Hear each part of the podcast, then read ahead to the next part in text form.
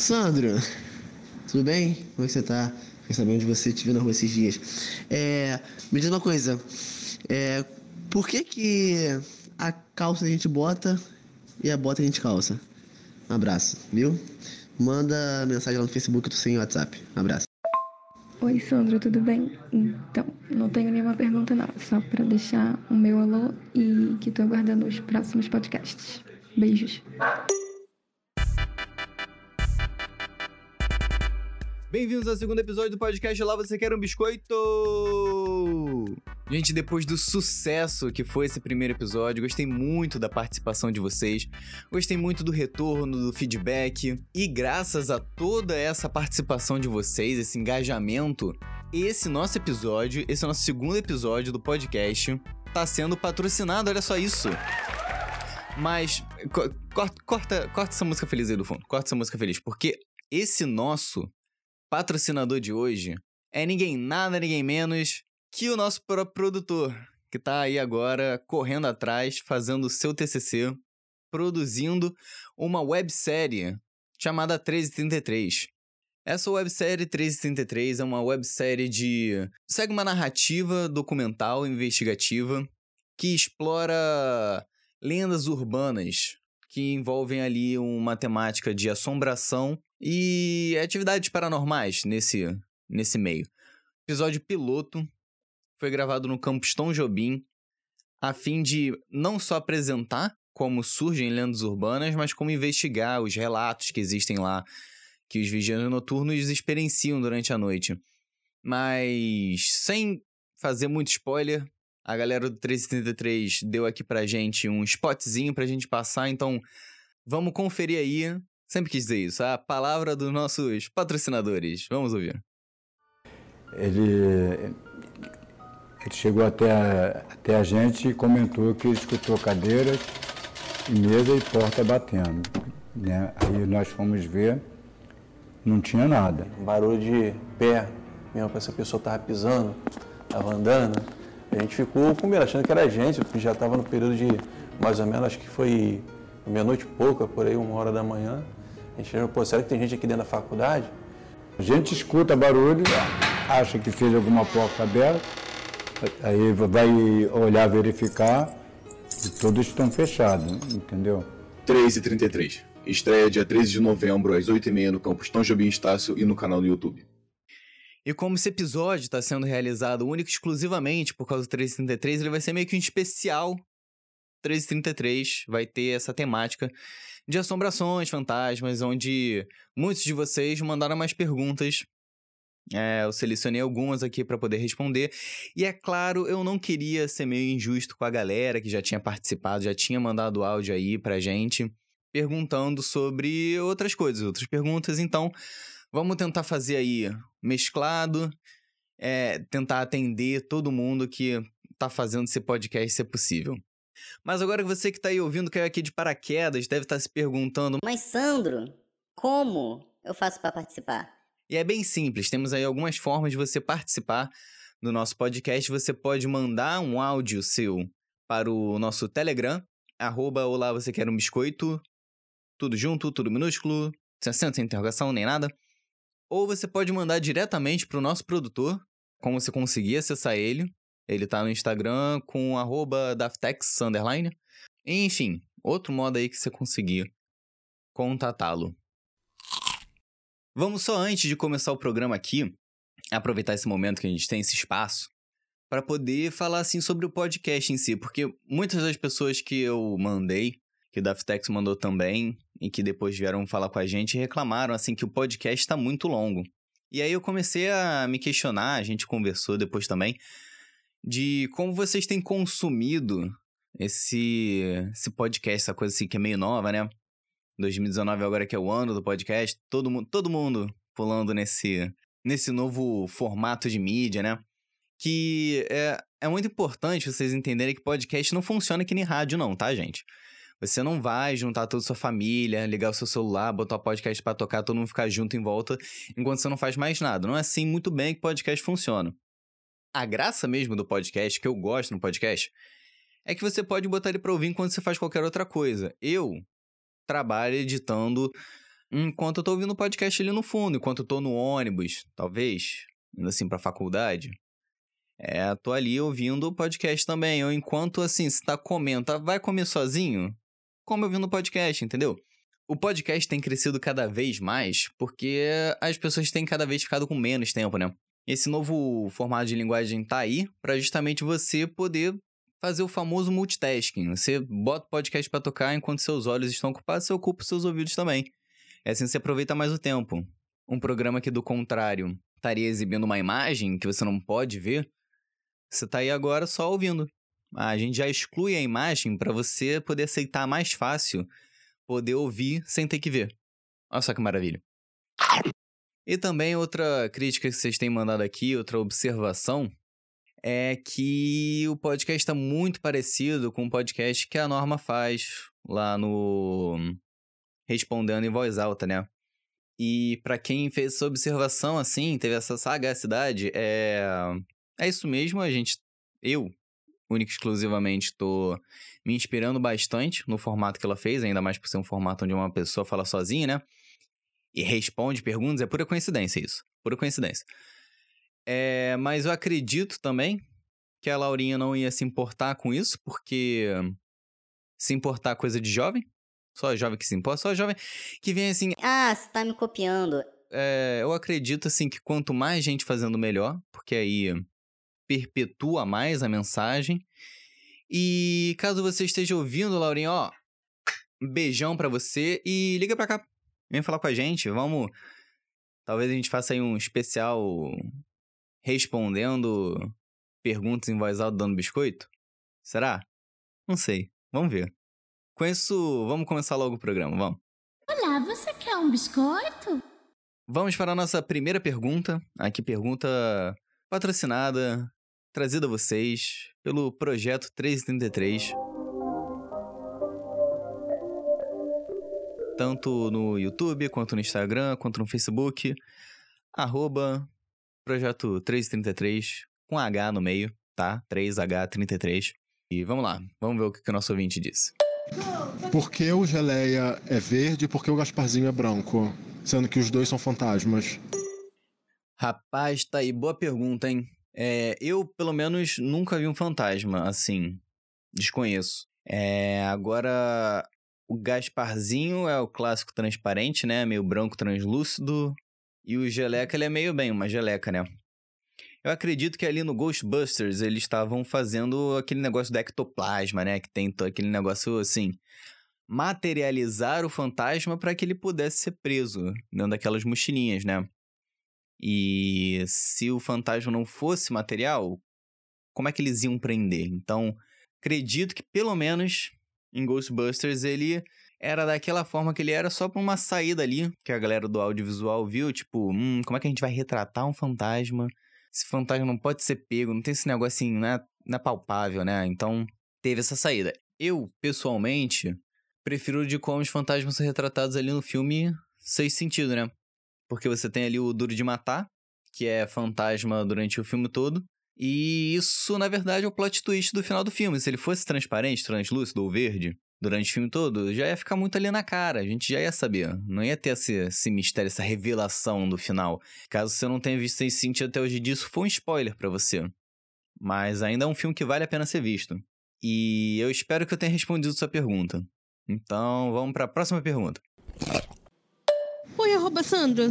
Tem uma dúvida aqui. É, por que, que todo mundo que mora na Tijuca acha que mora na Zona Sul? É, eu me pergunto isso há muito tempo. Queria que você esclarecesse, por favor, por obsequio, essa dúvida. Obrigada. É, primeira dúvida que eu vou esclarecer aí é não é arroba Sandro, tá? Se você sabe meu arroba, por favor, não divulgue nenhuma rede social. Você pode falar com o arroba Olá, você quer um biscoito? Sem interrogação tudo junto pelo Telegram. Você pode falar com o nosso produtor no Instagram, arroba Daftex, underline.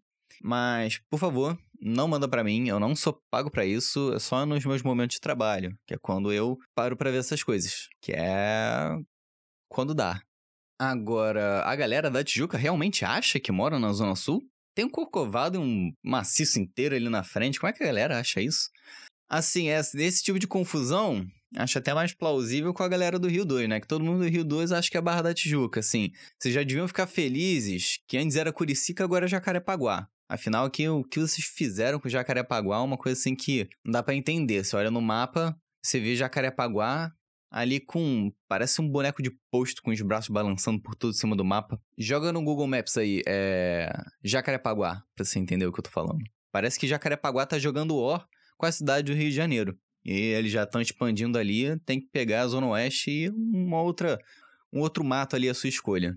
E não contente com já estar tá em Jacarepaguá, estão querendo eh, virar Barra da Tijuca, assim, Península Barra da Tijuca, porque tá do outro lado da rua. Vocês escolheram ali a opção mais acessível, né, digamos assim, e estão em Jacarepaguá. Fiquem contentes com isso. Mas como é que era a pergunta mesmo? É, ah, tá. Tijuca ser Zona Sul. Que vem na minha cabeça agora é que muitos dos bairros da Zona Sul aqui do Rio de Janeiro tem música, né? Tem lá a Garota de Ipanema, acredito, tem aquela banda também chamada Copacabana Club. E talvez a galera da Tijuca tenha ouvido aquele, aquela, aquela marchinha, né? Do amigo da Beija-Flor, que fala: Domingo eu vou pro Maracanã e Tijuca tá entre Maracanã Zona Sul. Então eles estão pensando: peraí, tem uma música que fala sobre Maracanã, então Maracanã é Zona Sul. Se Maracanã é Zona Sul, a gente também é. Então pode ser que por esse motivo a galera ali esteja meio confusa, meio perdida no que realmente é a geografia da cidade do Rio de Janeiro. Mas assim, quem sou eu para determinar onde as pessoas vão morar, né? Sim. Tem uma dúvida? Olha no mapa. Porque se você procura no Google Maps só o nome do bairro mesmo, ele mostra certinho onde é que é, são os limites do bairro. Então, acredito que esse essas dúvidas, essa confusão, é uma coisa assim mais início 2000, né? Que, ah, onde é que começa a barra, onde é que termina recreio? Isso daí é já morreu, gente. Já tá. A internet tá aí pra salvar a gente. Mas vamos lá, próxima pergunta.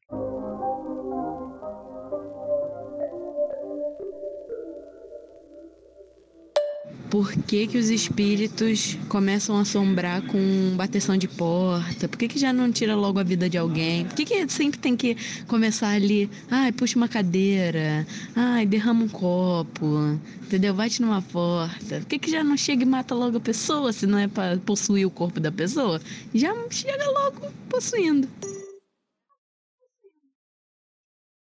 Ih, rapaz, vamos lá. Essa pergunta aí, ela, ela é bem. dá bastante material pra gente trabalhar aqui. É, dependendo da sua cultura, da sua religião, da sua crença, nem fantasma você vai acreditar. Então a gente já tira essas, essas crenças por aí. Mas pela experiência que eu tenho com fantasma, que não é nenhuma, é só o que eu vejo em filmes, ainda mais os filmes de terror, tem muito do negócio da fé envolvido aí, né? Como você, por exemplo, vê aquele filme O Exorcista, você vê que o padre ele vai lá fazer o exorcismo da menina assim, todo confiante, porque ele fala o quê? A minha fé é meu escudo. Minha fé vai me proteger. Então, quando você tá aí vendo esse negócio de fantasma, assombração, aparição, até mesmo demônio fazendo essas. pregando essas peças assim, sendo traquinas com você, é porque sua fé, sua crença, esse negócio de que nada me afeta, vai te proteger. Então não pode simplesmente chegar assim entrando. Ele tem que é, fazer uns barulhos ali pra ser de botar o famoso cagaço. Porque através disso você começa a ficar desacreditado, né? Começa a não acreditar mais no que você acreditava antes, que é tipo, opa, o que, que foi isso, assim, esse, esse barulho? Essa porta batendo, ninguém tá aqui, eu tô sozinho. Tô com companhia, né? Aí você já começa a ficar ali. Que é isso que tá no escuro que tá me botando medo. E dependendo da sua cultura, barra religião, barra crença também, e do que a gente vê nesses filmes de invocão do mal, essas coisas, eles sempre explicam que fantasma não possui. Você pode ter aí, é um caso de um demônio se passando por um fantasma para ficar do seu lado bom e aí poder fazer alguma maldade contigo. Então eu sugiro você procurar a paróquia mais próxima a você e rezar, que faz bem. Porque também, se sua cultura e religião não tiver a ver com paróquia, foi uma coisa mais voltada para, sei lá, budismo, ou alguma coisa que não acredite em fantasma, você não tem do que se preocupar, né? Seja cética. Muito obrigado pela sua participação. Espero não ter ofendido nem causado nenhum tipo de intolerância religiosa com essa resposta. Longe de mim. Na verdade, eu aceito qualquer coisa e até se um satanismo aí. Vamos assistir um episódio de Sabrina junto e tamo junto. Próxima pergunta. É, porque os personagens da Disney, a maioria usam luvas. Amigo, essa pergunta é boa também, hein? É, pode ter várias respostas. Eu, como não sou o Walt Disney, eu não sei, porque essa decisão foi dele. Mas a gente pode especular aqui, né? A gente pode especular que, primeiro, desenhar a mão é muito difícil. Então vai ver que desenhar uma luva é mais fácil. Pode ter sido tomado esse caminho. Mas ele pode até ter pensado assim: como é que a gente vai diferenciar o Pateta, que é um cachorro, que é inteligente, do Pluto, que é um cachorro que não é inteligente, ele só late. Pluto é um cachorro de estimação, Pateta é um cachorro de verdade. Como é que a gente diferencia isso? Vamos botar a luva em todos os personagens que são gente. E pode até ser isso também. Ó, pensei aqui agora. Eles estão querendo assimilar os personagens que já andam em duas pernas, né? Mesmo, enfim, andam sobre duas patas, conversam que nem gente, pensam que nem gente. E o que, que gente usa também? Gente usa luva. Vamos botar luva aí, para ficar mais fácil. E se você pensar também, assim, uma questão pode ser questão de higiene. Porque, por exemplo, você comeria alguma coisa que um rato tocou? Não, né? Mas se esse rato tiver de luva, eu, eu até aceito. Até aceito.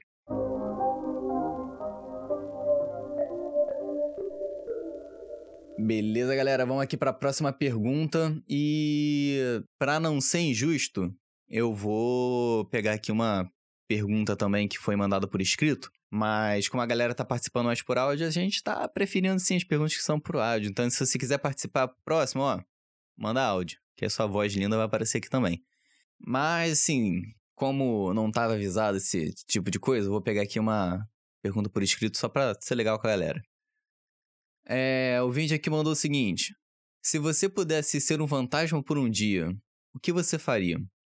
Essa pergunta aí, primeira coisa que eu vou fazer é problematizar ela. Porque ser fantasma por um dia.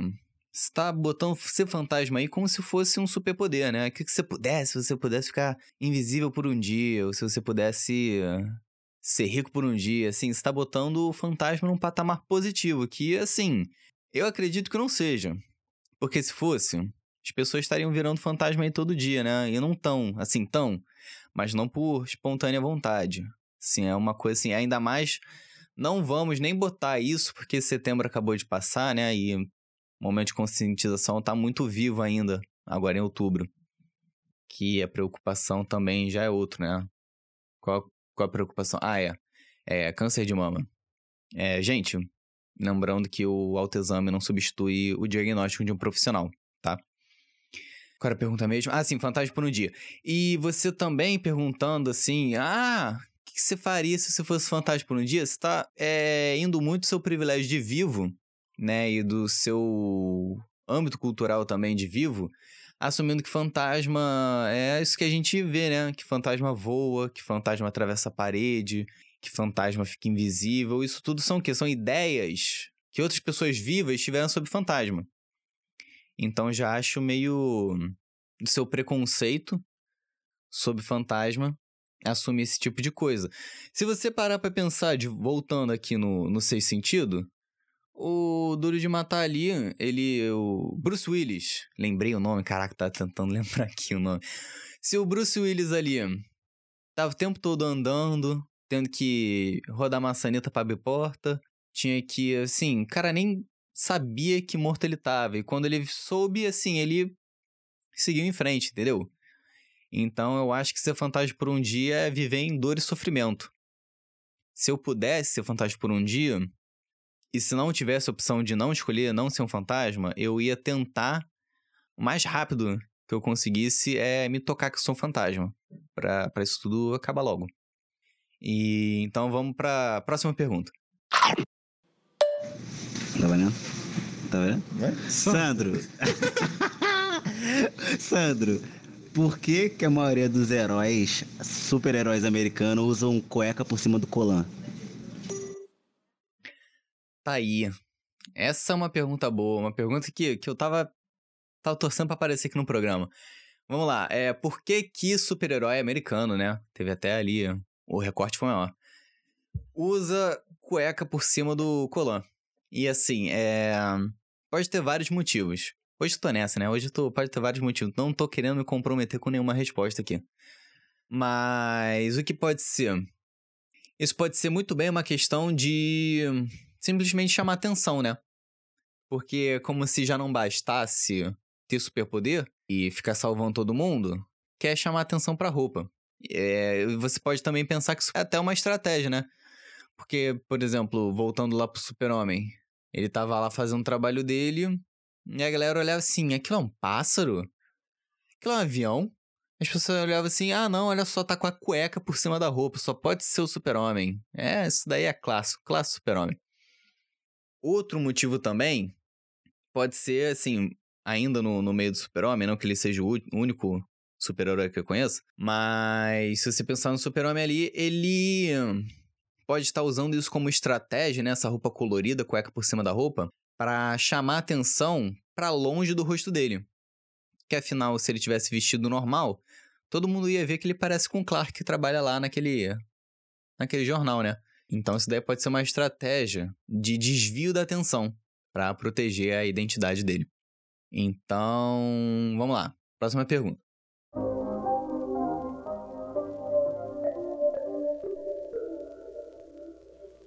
É, eu gostaria de saber qual o, o, poder que o Endredon tem paranormal que ele protege a gente da ação do demônio, porque toda madrugada a gente tem medo do, das portas batendo e principalmente quando chega às três horas da manhã e o Endredon ele ganha esse super poder de proteger a gente de todo o mal. Em nome de Jesus, amém.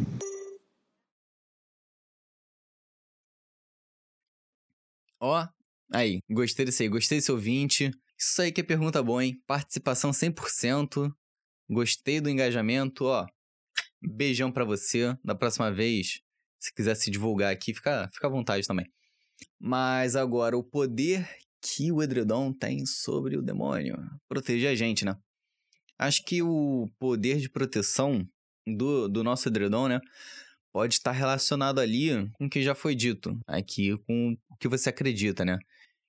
Estando dentro ali, debaixo do edredom, você aguenta qualquer coisa. Você vira o próprio super-homem, com cueca por cima da calça.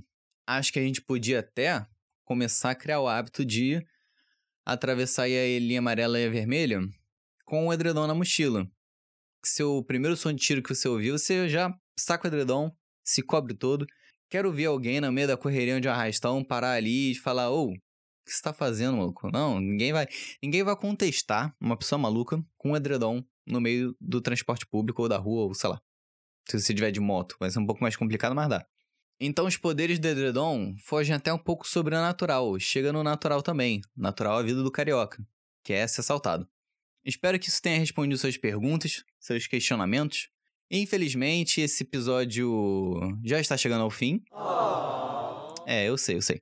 Mas, infelizmente, eu tô num trabalho escravo aqui, ajudando o Daftex na edição, afinal sou editor dele. E estamos tendo um volume bem grande aí. O TCC dele vai ficar show de bola. Lembrem-se aí, dia 3 de novembro, no YouTube, Projeto 1333. Assim que você pesquisa que você vai encontrar lá. Já temos aí teasers sendo lançados, tanto no YouTube quanto no Facebook e no Instagram. Tudo Projeto 1333. Para vocês poderem conferindo aí até a estreia e é nesse tema de 333, nesse nosso outubro, chegando perto ali, bem perto do Halloween, que eu deixo com vocês aí com mais um spotzinho e um grande beijo, um grande abraço para todos que participaram e para você que tá ouvindo que tá querendo participar. Participa como? Participa assim, ó, mandando um áudio escrito, preferência o áudio, né, como você acabou de ouvir, pro arroba Olá, você quer um biscoito? Tudo junto, tudo sem interrogação, sem acento, sem vírgula, sem nada. No Telegram, você pode mandar lá. Telegram funciona até no desktop, você não precisa baixar o aplicativo no seu celular. Você manda ali na fé e na coragem, que a gente vai receber aqui com muito carinho. Pode mandar também para o nosso produtor, Daftex, no, nas redes dele. Você joga aí, você vai encontrar fácil. E é isso. Muito obrigado a todos e até a próxima é, mês. Não, até até 2020, com certeza. Até 2020 vamos ter outro. Muito obrigado. Um beijo. Eu não acreditava nesse papo de espírito, porque tem um barulho no meu quintal. Muito estranho, estava tudo embaçado. Parecia que tinha alguém me vigiando, me observando, mas não tinha nada. E eu vi que esse papo de espírito, de assombração, não é bobagem não. Eu ia muito à casa da minha avó. Tinha uma sensação muito ruim na casa da minha avó, como se eu estivesse sendo observada. E um dia, minha avó estava fazendo umas coisas no andar de baixo na cozinha. Eu subi para pegar algo que eu não me lembro. Eu me deparo com um menino que eu nunca tinha visto antes. E quando eu chego perto desse menino, ele some. 3 e 33. Estreia dia 13 de novembro, às 8h30 no campus Tom Jobim Estácio e no canal do YouTube.